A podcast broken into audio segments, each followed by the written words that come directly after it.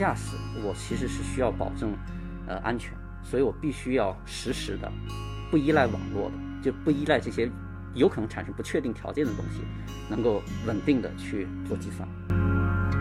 所以从这个角度来说，其实自动驾驶在端侧它对算力的需求是要远远强于其他的现在已知的这些消费品。看起来视觉是有些优势的，而且这些优势也得到了一些证据。但是从未来说呢，其实这个还是一个持续发展的过程。呃，首先，transform 现在从当前这个时间点看，其实它是一个趋势，特别对自动驾驶。最近，呃，除了 transform 之外，BEV 说的也很多。之所以会说 BEV，其实核心还是在于说，我们希望整个系统变得更加端到端。BEV 就希望把多路的摄像头的数据放在一个模型里，然后这个模型共同输出最终的结果，而不需要人工的去做那些后处理。那么这个时候，Transformer 就发挥作用，它是一种非常好的，能够去构建长距离相关性。目前看来是一个非常好的方式，来去做特征融合。但是有了 Transformer 之后，它把整个的输出表示成一个 sequence，然后它可以非常容易的去做互相之间的比对，我基本去除了对后处理、对人工编写规则啊，把这些重复的框保留剩一个。那这个对自动驾驶来说也是非常关键。Transformer 这还有非常多的优势，其实有代价，就对现在的计算架构带来了全新的挑战。大家好，欢迎来到无限不可能引擎，我是大吉，我是三零八。本期我们邀请到了一位算法大牛罗恒博士，然后现在有请罗恒博士给大家打个招呼。大家好，啊，我叫罗恒，然后我来自地平线，我以前最早是做算法研究的。后来到了工业界，然后工业界继续做算法研发，然后后来又转了产品经理，所以我现在其实是在地平线负责我们的那个呃 AI 加速 IP BPO 的产品经理。OK，感谢罗恒博士今天来参与我们的访谈。我对你最感兴趣的第一个问题是，就是你在二零一六年就加入地平线，但其实你原来一直在做算法方面的研究，包括最早是计算机专业。你自己感受到了深度学习的发展，然后就跟随了大牛进行学习。那当时你为什么会考虑到一六年加入的地平线？是当时受到了？整个团队包括于凯的影响吗？还是你们当时看到了，就是呃，自动驾驶在整个 AI 领域里面，就是它的应用是有非常大的一个前景。呃，当时其实我还不知道自动驾驶。OK，当时其实很很比较简单。一方面当然是其实跟呃于凯博士呀，然后包括其他地平线的很多同事，其实是前同事，大家很熟悉，也互相信任。然后另外一个就是因为其实之前其实是在互联网公司做一些算法的落地。但是当时有一个感觉呢，就是呃，好像重要的工作已经做的差不多了，然后呢，就看到就是地平线呢在芯片和算法结合，好像有些新的问题，所以就加入进来。加入进来发现呢，一方面当然是芯片和算法结合的问题，另外一个就是您刚才提到自动驾驶。那自动驾驶相对互联网的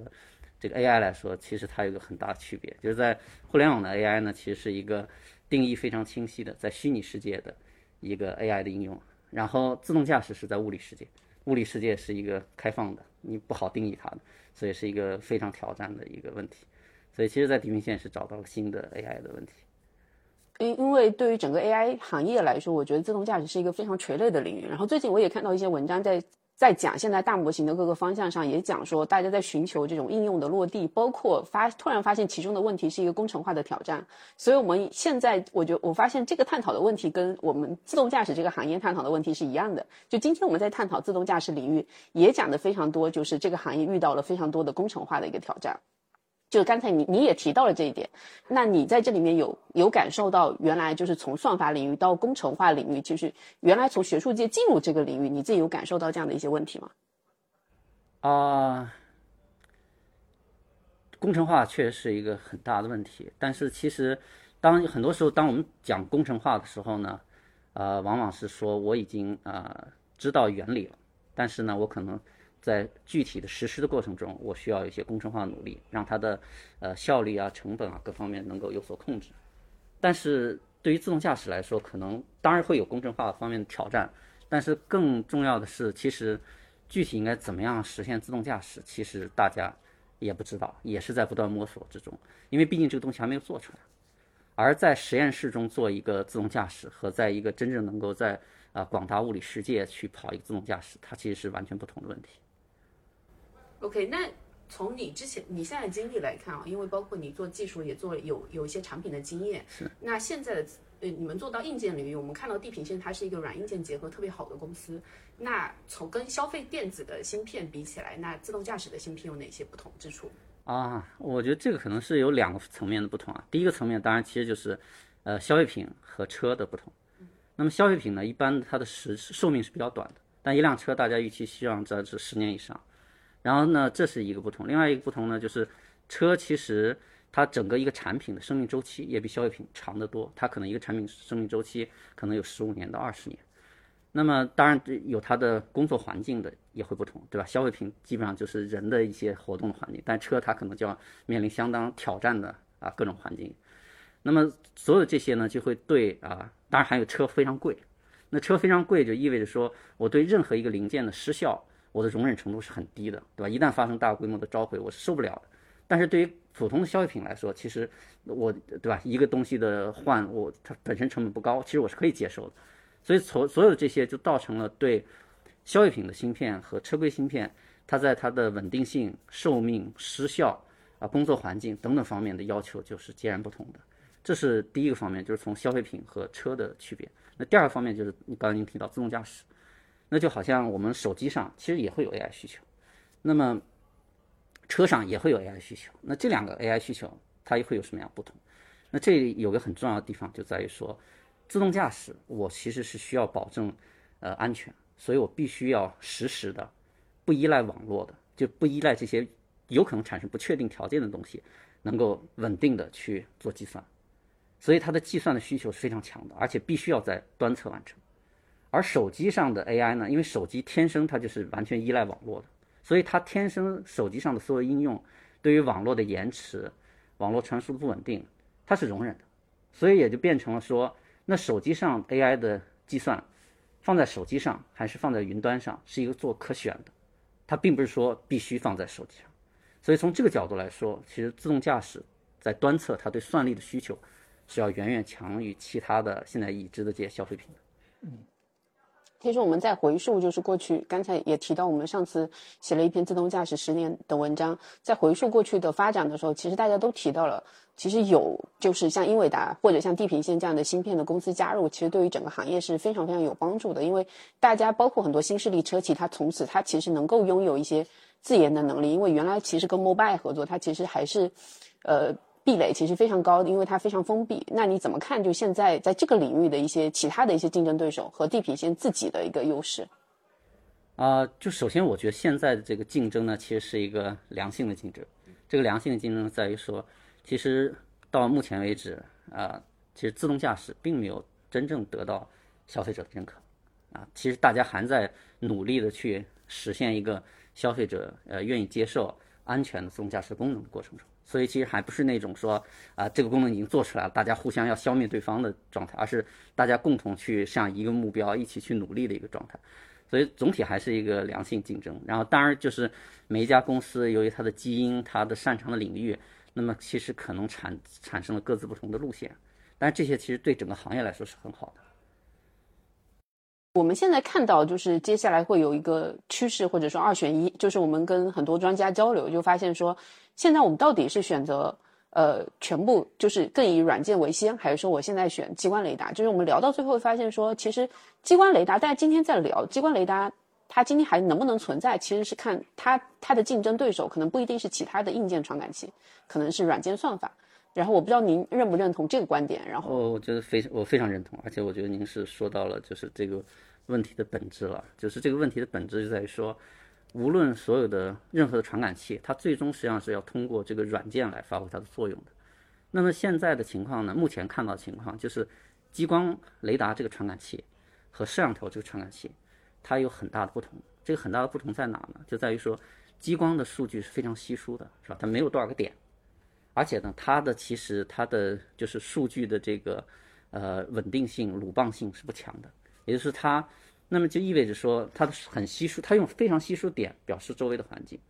那么就意味着说，你在上面构建一个软件，利用它这些稀疏点，一旦有一任何一个点它有问题，你对你上层的软件影响是很大的。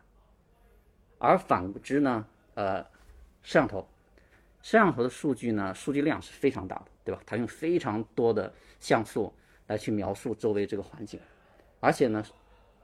它是一个高度冗余的。高度冗余怎么讲呢？比如说我把这百分之可能六七十的点随机的替换掉，人去看这个视频看不出来什么分别，他还是能够去理解这个世界。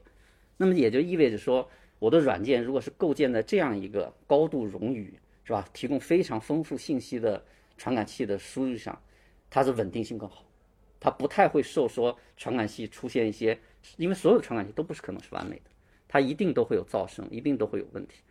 但是对于呃，就是那这个其实对构建上层软件就会有非常大的优势。而其实现在所有的技术方案，其实核心就在于您刚才说的，核心在于软件，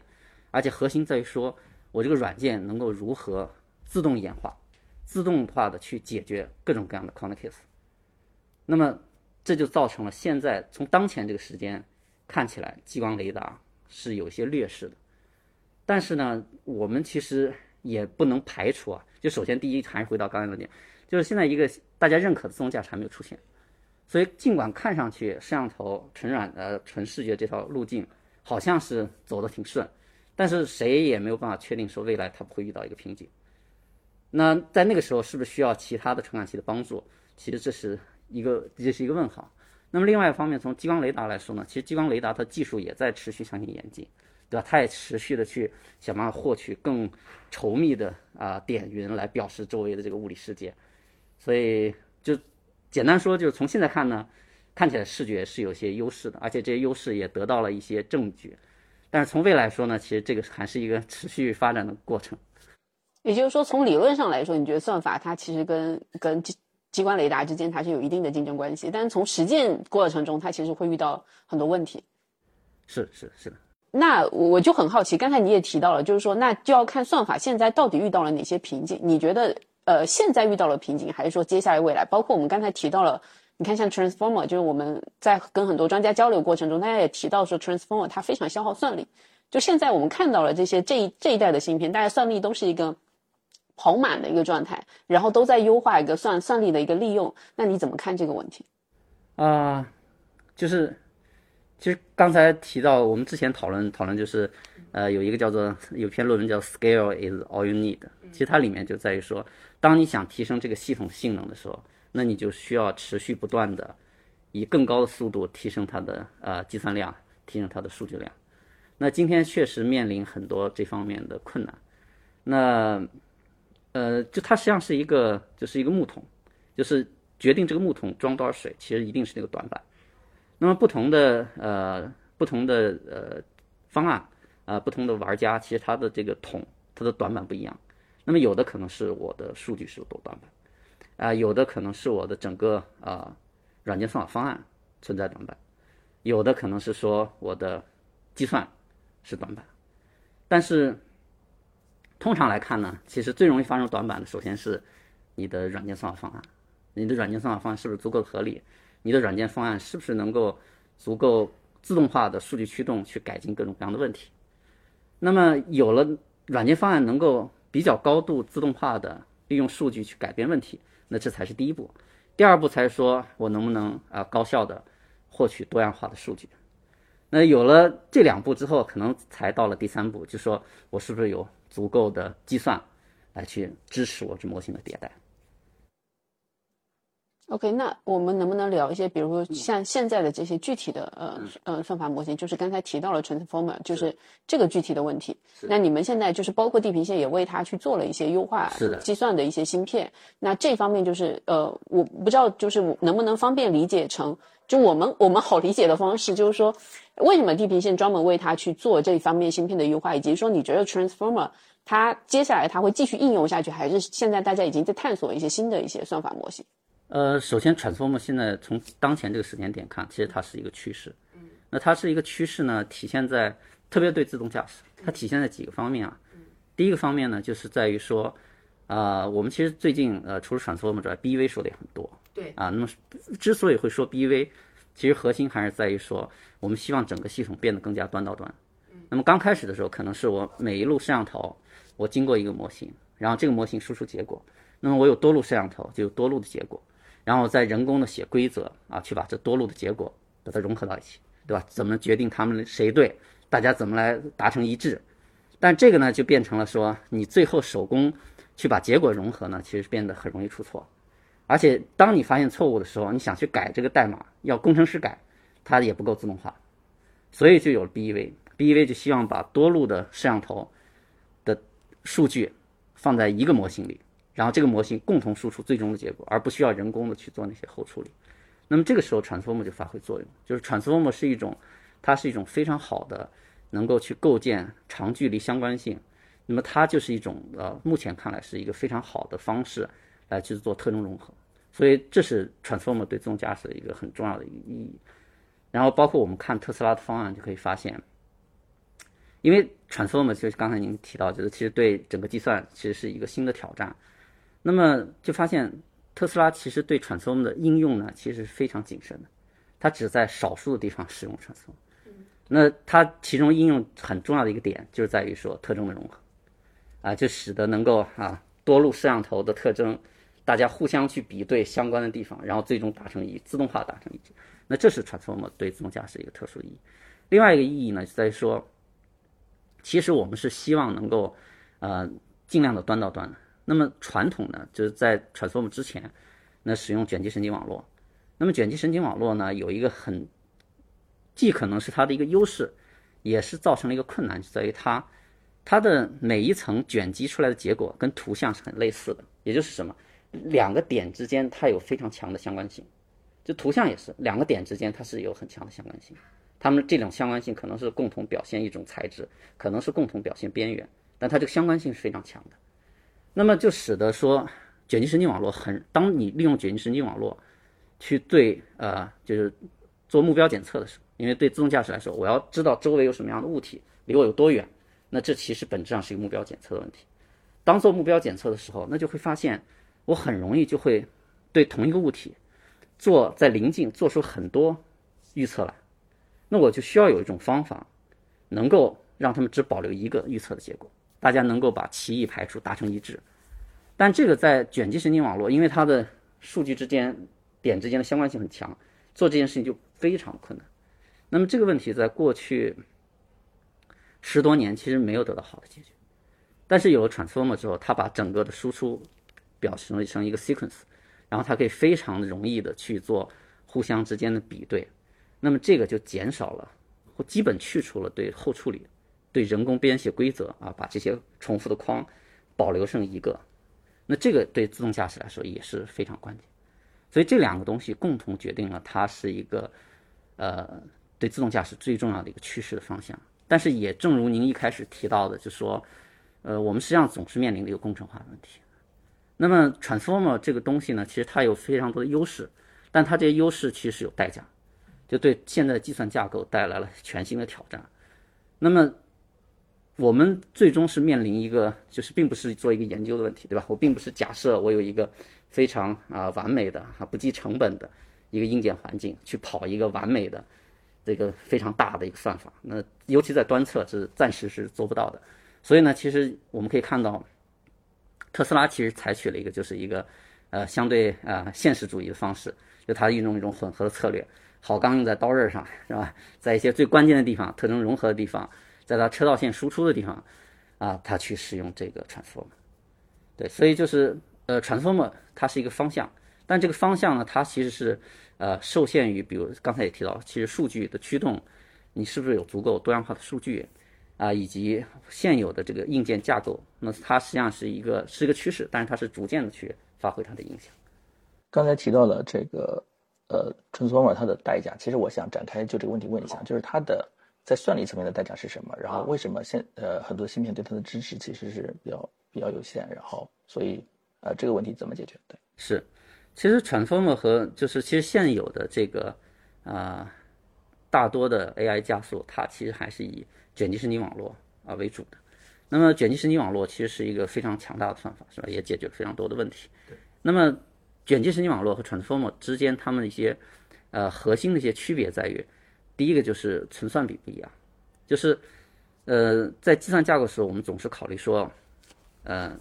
计算是相对便宜的，数据搬运是相对困难的。那么每一种算法，有的算法是我，比如说拿一个数进来，我可以算十次；有的算法是我拿一个数进来，我只能算一次。那么卷积神经网络和 transformer 的区别，这是第一个区别就在于这里，就是卷积神经网络它的读写数据的需求相对少，就它读一点数据来，它可以做很多计算。但是传送嘛就是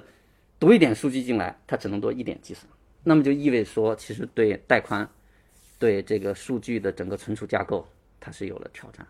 啊，这是第一个。然后第二个呢，就是在于说，呃，呃，卷积神经呃卷积神经网络其实它还是以这个呃矩阵运算为主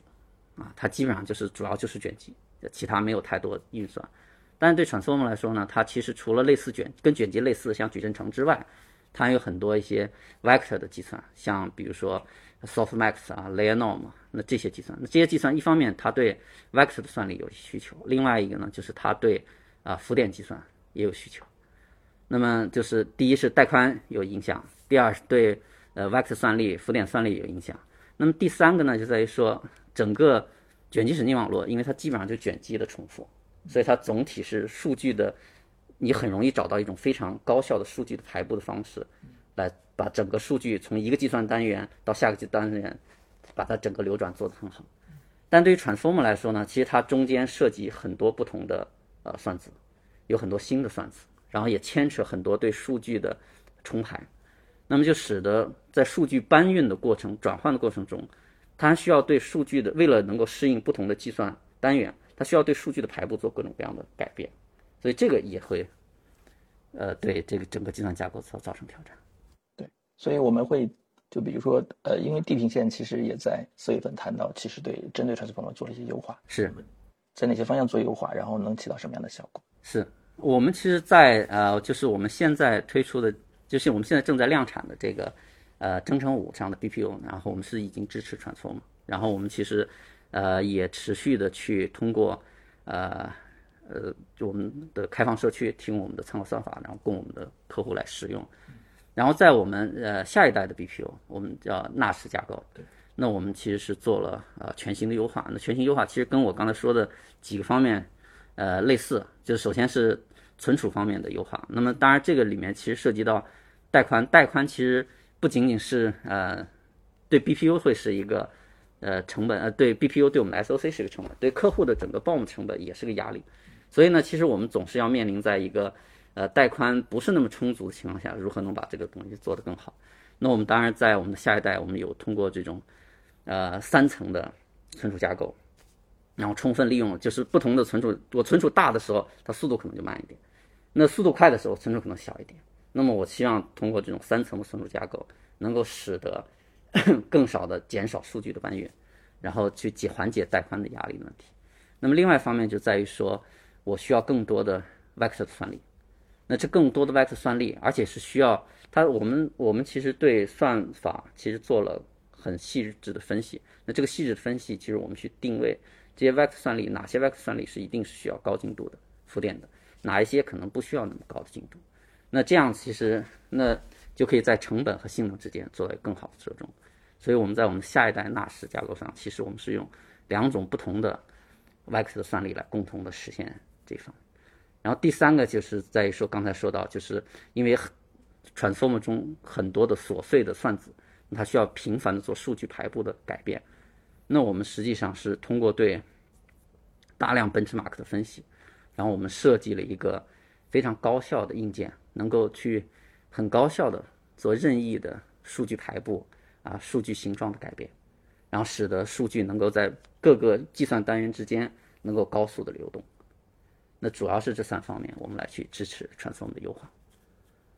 OK，刚才其实，在谈到 transformer 的时候，你也说到，其实 transformer 它其实更有利于我们去做端到端。那么就是在，因为呃，您一直在芯片公司做算法，我相信对端到端这个，它它也出现了其实很长时间了。那么现在怎么去看待去做这件事情？然后，呃，这个路径和方向是什么？就是对神经网络这个东西呢，就是 AI 现在的 AI，它实际上一个最最大的优势就在于说，你一旦就是有好足够好的数据，啊，给它不断的扩大，要么你不断增加，就你只要持续的增加模型啊，增加模型大小，增加数据，它就会变好。它不需要你做任何就是工程上的努力，任何你去分析问题，不需要你分析问题，它就会变好。但是就在于说，它变好一定是说端到端的来变好，就你这个数据到输出。那现在的问题在于说，如果回到自动驾驶，那最简单的就是呃，video in control out 是吧？这头多录摄像头的视频以及车身的各种统计信息进到模型，然后这头出来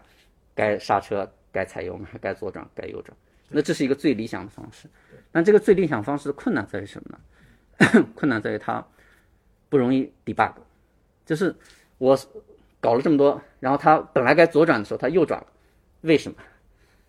为什么固然呃是一个问题，但是更重要的问题就是我如何纠正它？对，其实我就很难说我去怎么样改变我收集策略能够改变这个问题，所以现在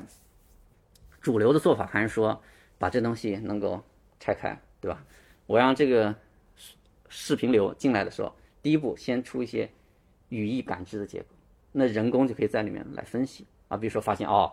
这个不规则的物体总是没有检测到，那我就要设计什么样的方法去搜集这些不规则的问题呃物体的数据。那然后从了有了这个 向量空间之后，有了这些向量空间之后，那向量空间怎么样再去？做路径规划，那规划出来的结果，那人也可以参与分析，说啊，他之所以这块规划错误，那是因为可能哪块的数据收集不够，然后去改进它。那希望是这样一步步，但是这个一步步过程呢，又出现了很多新的问题，没有办法解决，就在于呢，这个刚开始的时候，最最早的时候，可能大家认为说，我能够把周围的各种物体检测出来就够了。但是后来发现呢，物体的种类太多了，我定义不过来。那这个时候呢，特斯拉就提出来一个占用网络，就说我不是考虑说那儿有一个物体，而是我考虑说这个空间被几何占用的情况。那到了这一步，是不是就这个问题得到解决了呢？可能也不一定，就是因为还有一些东西，我们其实最终是希望这个模型它能够根据它自己的需要，去发现这个世界是一个什么样子的规则。而不是需要我们告诉他，这有个车，你将来要把它框出来。这里有一个几何叫占用，你要把它识别出来。我们需要他能够学那些我们没有事先告诉他的东西，比如说空中飞舞的一个塑料布，它是个透明的，你很难用一个几何的东西去对它建模。比如说刮过来一阵黄沙，遮挡了视线，你也很难通过你预先设计的方式去把它定义出来。而且这种。东西可能随着这个物理世界持续变化，它能不断的增加。但是如果靠人去一个一个的任务把它识别出来，一个一个的任务去设计它如何，呃，收集数据，如何标注数据，似乎好像也是不太够高效的。所以其实现在大家其实希望能够进一步的朝端到端走，就是刚一开始最理想的我们是一个端到端，但是我们没有办法好的第办法 debug 收集数据，我们放弃了它。把它放成一块一块，然后这一块块我们慢慢往它串，串之后发现任何中间我们把它割裂开，人工定义它的结果的时候，发现这个定义的极在不断的膨胀。那我们现在就又开始想能不能够再把它们串起来，啊，这个到底怎么做？其实整个行业也不知道，大家还在探索。目前是一个探索阶段。是，但是 transformer 会成为端到端的必要因素吗？啊，大概率是。大概率是，其实就刚才讲了两个原因，一个原因呢是说它对于各种特征的融合，它有天生的优势；第二个原因呢就是它对于说减少后处理、人工后处理代码有独特优势。那它还有第三个优势，第三个优势就在于说它实际上是很方便的，能够把不同模态的数据整合在一起。就它实际上是可以把比如说啊呃文字这种序列的信息、图像啊。啊，这张图像信息、视频流的这种信息整合在一起，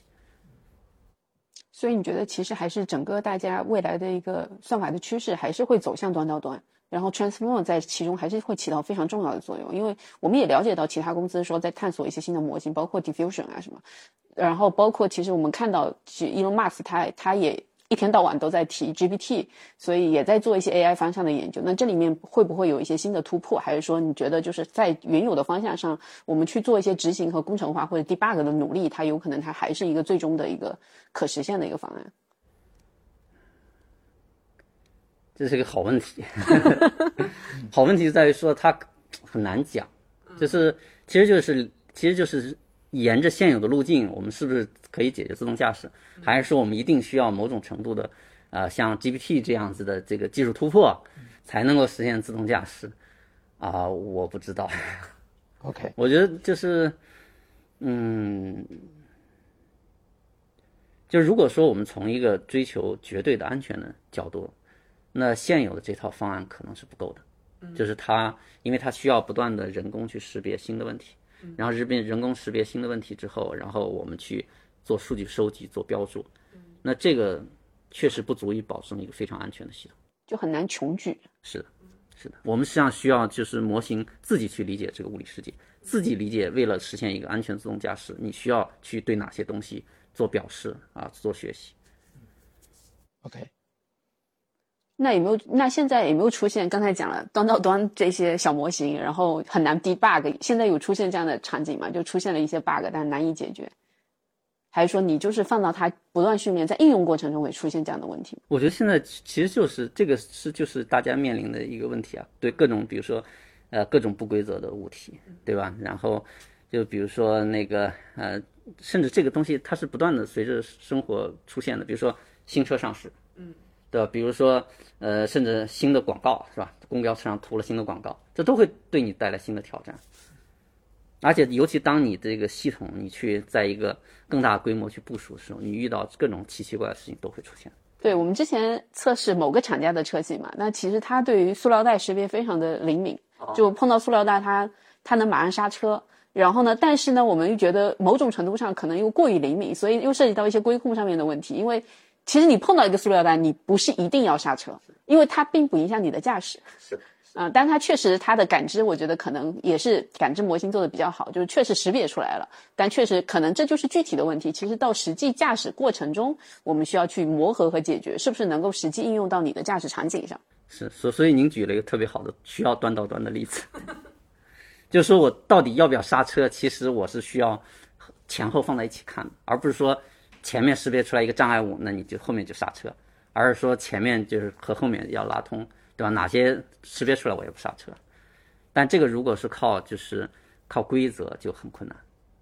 对，靠规控人工写的规控算法就很困难。嗯，OK，呃，就是我们刚才提到，其实地平线呢也是一家这个软硬件做得非常好的，那芯片公司呢，尤其是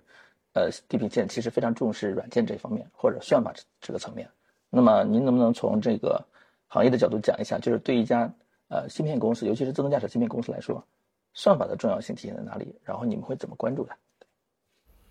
就是这个可能就又得回到 AI 本身啊，就 AI 本身其实就神经网络，它从一开始它就是跟硬件放在一起考虑的，嗯，就因为最早的神经网络的工作是上世纪五六十年代开始，嗯，那个时候其实没有个人计算。所以他们就当他有了算法之后，他就需要设计自己的硬件，而且他的这个算法也必须是这个硬件可以实现的东西。所以其实就是从一开始，神经网络和这个硬件就绑在一起了。甚至来说呢，就是每一次神经网络技术的革命的背后，其实都是硬件能力得到了突破。比如说从最早的就是感知器，啊，六十年代出来，五六十年代出来，然后六十年代。明可斯基啊、指出来说，他没有办法解决易货问题，然后神经网络陷入第一次寒冬。然后呢，第一次寒冬的终结是靠的什么？靠的是呃多层神经网络，靠的是呃反向错误传播。那为什么说之前没有办法做这个？就今天很多人来说，不就是求导吗？有什么了不起的？就为什么还是这么重要？就是因为只有到了八十年代，那个时候计算机才开始能够。表示浮点数，然后这个时候我们才可以用一个光滑的函数来表示神经网络。在之前不是，之前神经网络是它不是个光滑的，它是它的神经元输出要么零，要么是一，所以它不是一个像后来浮点数，你可以是零点一、零点二、零点三、零点四，就变成当它是一个光滑的函数之后，你就自然而然可以对它求导，所以才有了。那么再一次的，对吧？二零一二年，AlexNet 让 AI 又一次火爆起来，那背后其实就是用了 GPU，啊，能够更大规模的使用数据，更大规模使用计算，然后就把这个 AI 的能力释放出来。所以说，从 AI 本身，它一直是跟硬件结合在一起的。所以呢，其实凯哥经常也引用一句话，就是如果你对你的软件足够的这个。认真，也就是你认为你的软件是对的，那你当然应该为它设计专有的硬件来加速它。所以说，这这个角度来说，就天生这个对于 AI 来说，软件和硬件是应该放在一起考虑的。那第二个来说，当然更更正常，就是我们做的芯片最直接的使用者是算法工程师，那我们当然需要考虑他的这个需求。嗯，呃，在地平线的业务实践中，如果您关注到最新的一些算法，然后您考虑到它可能对业务会有正向的影响，然后可能会应用在实践中。那么，这就是关注的一个算法可能会有用，到它真正的开始，你在业务场景去去使用它，中间需要什么样的过程？然后大概需要什么样的一个决策过程？这样子。嗯，其实这个好多事情，其实它是一个持续发展的。对对，就是呃，就比如说我们最开始做我们的芯片的时候。那我们的出发点一定是跟您刚才说的类似，就是我一定要优先解决那些最重要的问题，对对吧？我发现它是一个有价值算法，那是一个趋势，我就要把它做好。对，但是很快随着我们的能力的变强，我们的思路就要开始变化，就是这部分是已知的，那我要把它做好，这个是没问题的。那我们还要去考虑未知，就是我们要考虑那些有一些算法可能暂时它的效果不是很好。但是呢，它可能有潜力。那这种时候，其实我们的思路就变成说，我们为什么做不好？原因是什么？就是有些时候你做不好，呃，背后可能是说你要想做好它，你需要付出很大的代价。但也有更多的情况是，其实你可能不需要付很多代价。所以我们就从一个最开始，我们一定是最重要的问题，我们要把它解决好，到现在我们其实追求能够更加全面的解决 AI 的问题。也就是我们不仅仅是为那些，呃，大家看着排在最前面那些算法来去做硬件，我们也同时要考虑说，各种其他的目前看着不太好的算法，是不是在未来他们会通过交叉组合形成新的趋势？我们把这些在硬件上，我们也统一的去考虑它的代价，把它支持起来。在四月份参加那车展的时候，地平线其实也讲到了这个下一代 BPU 纳什的架构，它是具备可扩展性的，就是这个 AI 算力是可大可小的。对，就这这个考量是什么呢？哦，这个其实其实是这样，就是从 BPU 来说，它本身都是有可扩展性的。嗯，是。那只不过就是我们到了是纳什下一代，其实呃，就整个市场是一个多元的，对吧？这个市场一定是说它呃十万的车，嗯，二十万的车，三十万的车，其实它整个它产品的定位它就不一样，嗯，它定位不一样，那它就对。它能够承担的这个，呃，为自动驾驶付出的代价也不一样，所以它市场需求是多元。那我们自然就需要为这些东西来。那更更另外一个方面也是在于说，它产品形态上，对吧？你一个全自动驾驶现在还还还有困难，嗯，而且呃，消费者接受其实也也是一个过程。呃，有没有一个指标，就是说，在这个算力架构会上，先不考虑算法的问题，或者说，呃，当然可能也需要考虑算法，就是如果算法也基本上，比如说基于现在的 Transformer 加 BEV 的这样一个算法架构，好，然后呃，数据就是车端呢又又有那个摄像头那些数据来，好那有没有一个这个算力指标，说在这个算力之下，可能这个算法能更好的运行这些数据，然后实现一个呃，就是比较好的城市 NOA 的这样一个效果？其实。我是认为，首先就是我们，就比如说，我认为啊，嗯，呃，特斯拉的 FSD，嗯，可能就是您提到这个比较好的城市 NOA，是对它其实现在基本上是开放的，对整个北美、加拿大、美国大家都可以测试，嗯，然后呢，整体测试下来呢，没有什么特别严重的事故，嗯，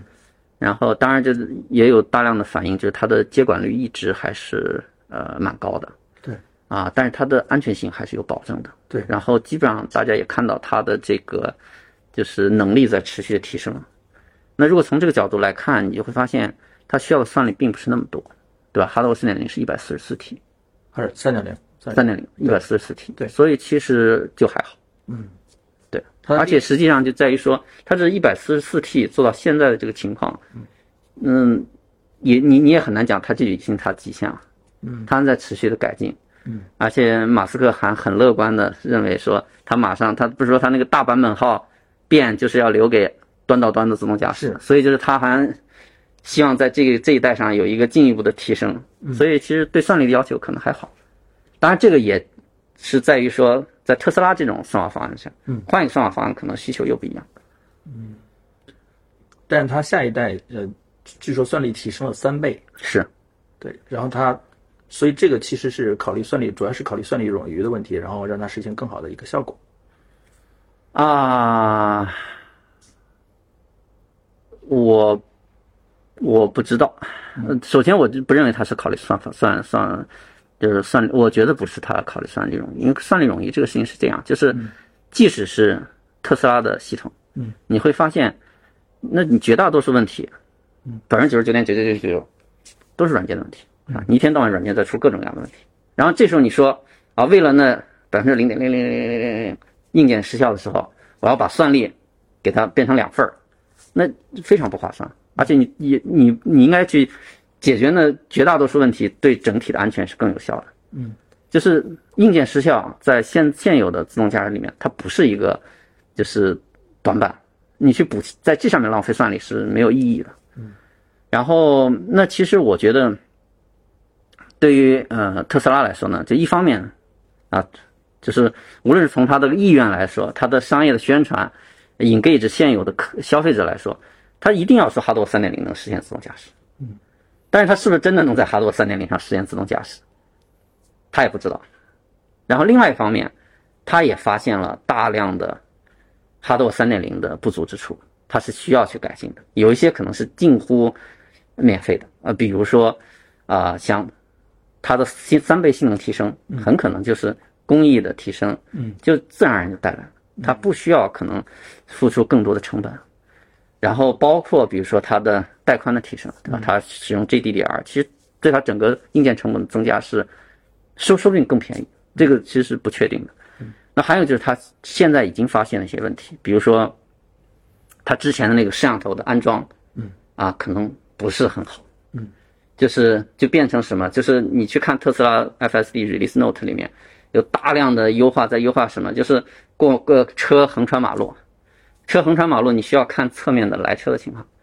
但是呢，它那个摄像头安装的位置呢，其实看的是有限的，嗯，所以它需要什么？需要把车要往前探个头，嗯，然后去看，跟人一样，人也需要有时候你往前开一点看一看，对吧？但是这个开其实它就造成不安全的，对吧？而且你怎么开多快的速度开上去，什么样舒适的情况，它为这个你看它不断在优化。那到到四点零，它很简单，它把摄像头往前装一点，嗯，然后角度变一变。然后自然而然就把这个问题能解决的很好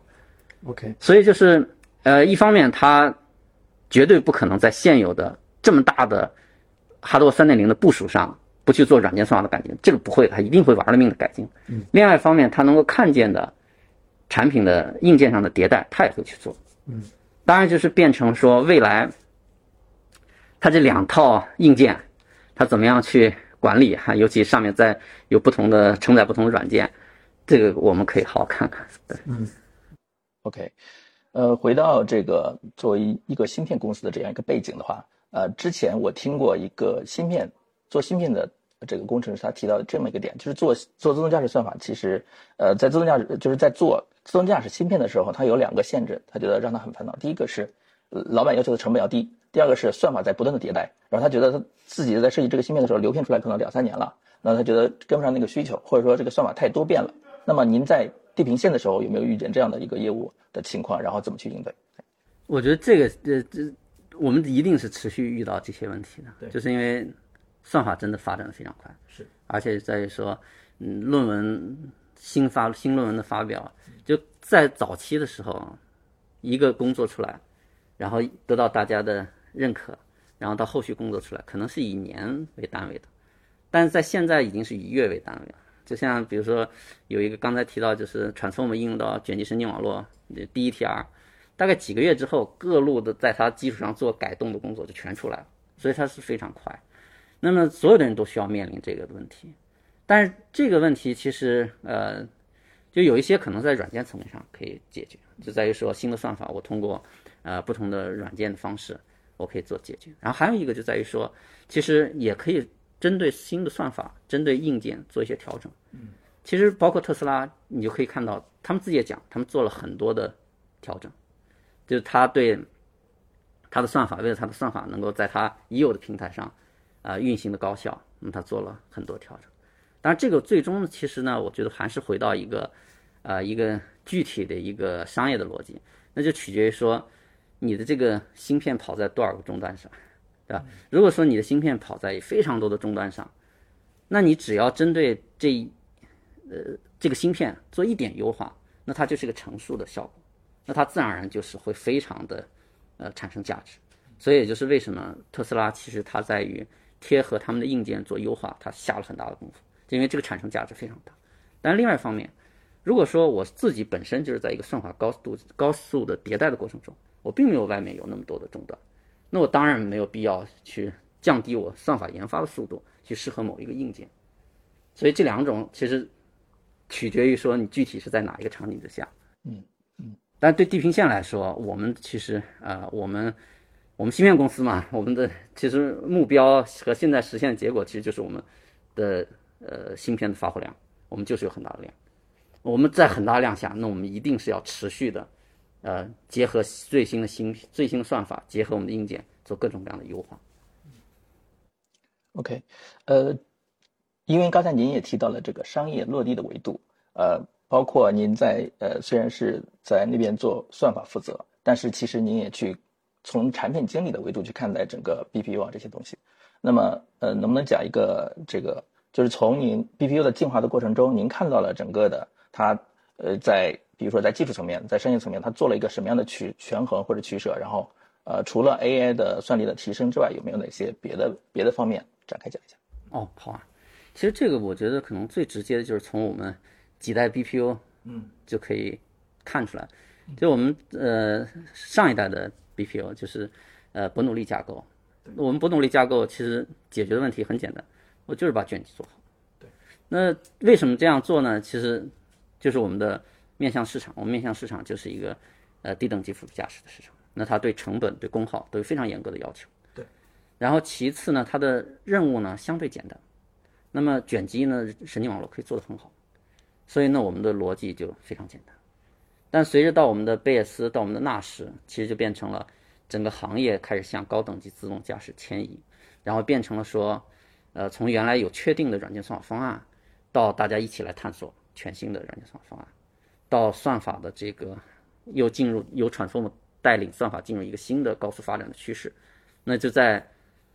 贝叶斯这一代、纳什这一代，那我们就会持续的提升我们通用性、灵活性、可编程性方面的能力。嗯，最近业内其实大家都在争论一个问题，叫全站自研。就是对吧？就很多很多媒体，还有很多很多很多人，其实都在讨论这个问题。就是地平线其实也是其中比较有代表的一个供应商。那你怎么看？就是现在新势力的一个全站自研，以及说你供应商在整个里面，因为地平线确实是为很多车企赋能，其实现在有很多非常深入的一个合作。那你怎么看现在大家这样的一个合作模式？啊，我觉得其实就在于说，呃。最终还是回到那个问题，就是现在能够让消费者满意的自动驾驶没有出现，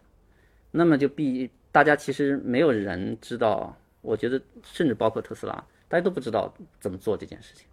那自然就是八仙过海各显神通啊，各种各样的方式都出来。那有的企业它自身能力强，那它去做垂直整合，它能够高效的迭代，那特斯拉就是最重要的代表，对吧？它可以在呃大概十年的时间。呃，它的硬件演化了大概四代左右，然后它的软件就彻底的重构就是无数次，以及它云端的这个整个系统的重构也是无数次。同时，特斯拉也有一个非常大的庞大的车队的量，能够保证它整个的演化你要解决的问题一定是有代表性的。那所以我认为车企自研它有它自身的逻辑，但另外一方面就在于说，那如果对于其他很多，就是我可能没有办法。做这样大的一个投入，啊，我可能我整个啊车队的数量啊也相对比较小，那这个时候呢，有一个供应商能够去呃综合呃去理解大家所面临的困难，那这可能也是一个探索的方向。对，其实呃，很想问一个关于这个落地的问题。就现在地平线的芯片，我们看到商业落地的，比如说在理想上，其实是在做高速人为，但你们内部肯定其实也会认为说自己的产品可能也具备城市人为能力，或者说具备更更大的能，它只是在商业层面被这么用了。那内部有就是它的它的上限在哪里？它的能力边界？对。哦，其实能力边界其实就是刚才说的那个，就是我们当然是。呃，认为他的能力是没什么问题的，其实就是单从从呃征程五的呃计算的能力来说，嗯，其实我是比较乐观，我觉得嗯比就是呃特斯拉的哈罗三点零，嗯，不应该有太多的差距，嗯，但是但实际上就像它，嗯，它是一个非常复杂的问题了，对，其实不是那么，而且整个行业往前走，算法方案的成熟，数据的收集，嗯，它都需要过程。对，因为刚刚你在最后问题也提到了说，自动驾驶你提了好几次，自动驾驶其实还没有完全的被市场接受，大家还没有完全的认可。那这个会影响公司，比如说地平线内部对于这个行业的判断嘛？你们自己会也会有一个对于大家什么时候能接受就是自动驾驶的一个市场判断吗？啊，是这样。其实我们当然一定是说去更全面的看待这个市场。那从我们芯片来说，自动驾驶是这个市场中的一部分。那我们当然，它甚至在我们看来，它是一个呃相对不太确定性，但是有潜在的可能高增长的一个市场。那同时呢，其实也有我们的这个呃相对确定性高、比较成熟稳定的市场。那对于一个商业公司，当然是我们都要 都要去在这方面去投入。嗯，自己这个对于自动驾驶，不管是从个人、从专家的、从行业专家的角度，会怎么去看待它的整个的一个前景？就是。方向，因为刚才咱们其实提前也聊到了，您是呃不不做驾驶工作的，就不开不开车，但是呢又在这个行业，我相信您的视角其实会非常独特，所以我挺关心这个视角。啊，我非常看好自动驾驶啊，嗯，我非常看好自动驾驶的原因呢，其实就是说，就是人类其实对自动化的追求是是一直以来从来没停过的，对，哪儿。就是，而且任何一个东西一旦它自动化起来，那其实它就不会走回头路，嗯，对吧？啊，确实这样。首先，它具备很强的改正能力，然后，但是如果从从更长远的角度，就是就是大面积的，如果大面积这个这个东西有可能所有的所有的车，或者说大部分的车，呃，大面积的车具备了这样的能力了之后，在整个在有没有内部推演过一个大模型，它真的会非常的安全，然后会比人人类驾驶更安全，这样子。我我觉得，我觉得这是一定的。嗯嗯，对，就是我我，其实本质上我不觉得说，嗯，就比如说你现在当年的时候刚开始的时候，大家就是对呃，在很多年前，大家觉得一旦机器能够翻译语言，嗯，那简直就是 AI 的出现，是吧？这个人人类之间的这个交流的这个。隔隔阂都会被打通，但很快它出现。对，呃，当初曾经认为是吧，永远不可能有 AI 能够战胜人类的围棋手。嗯，那后来很快就结束。那我不觉得有什么东西阻碍说机器在开车这件事情上比人做得好。嗯，对吧？大概率它比人，就是它有很多天生的优势，对吧？人会疲劳，对，人会走神，会。然后人的整个就我们天然的。你看到一个东西，到你脑子里反应就是很慢，嗯，这是因为我们整个进化的过程中，我们的视觉就在脑子里就兜了一圈才回来。这就是为什么说跑步的时候要在旁边给你放枪，因为你听枪反应更快。如果给你看东西，你反应会慢的，所以它天生就已经有很多缺陷了。嗯，而另外一方面，机器目前没看到机器有什么上限，就你只要给它足够的计算、足够的数据，它就在持续的变好。嗯，所以说它比人类开车好。是吧？甚至在呃，除了开车以外，更多的事情取代人类，我觉得是一个确定性的事情。嗯，只不过就是，呃，它一定是从一个最有商业价值的地方开始。嗯，对吧？所以自动驾驶就是从是吧第一大工业门类，从这个人类呃最贵的个人消费品啊开始去实现这个自动化。啊，当然还有一个就是车，它的控制相对简单。嗯，那好，谢谢今天罗恒博士来参与我们的采访，然后我们下期再见。好，下期再见，再见。那以上就是本期的所有内容啦，下期我们来聊一聊关于智能驾驶的一些内容。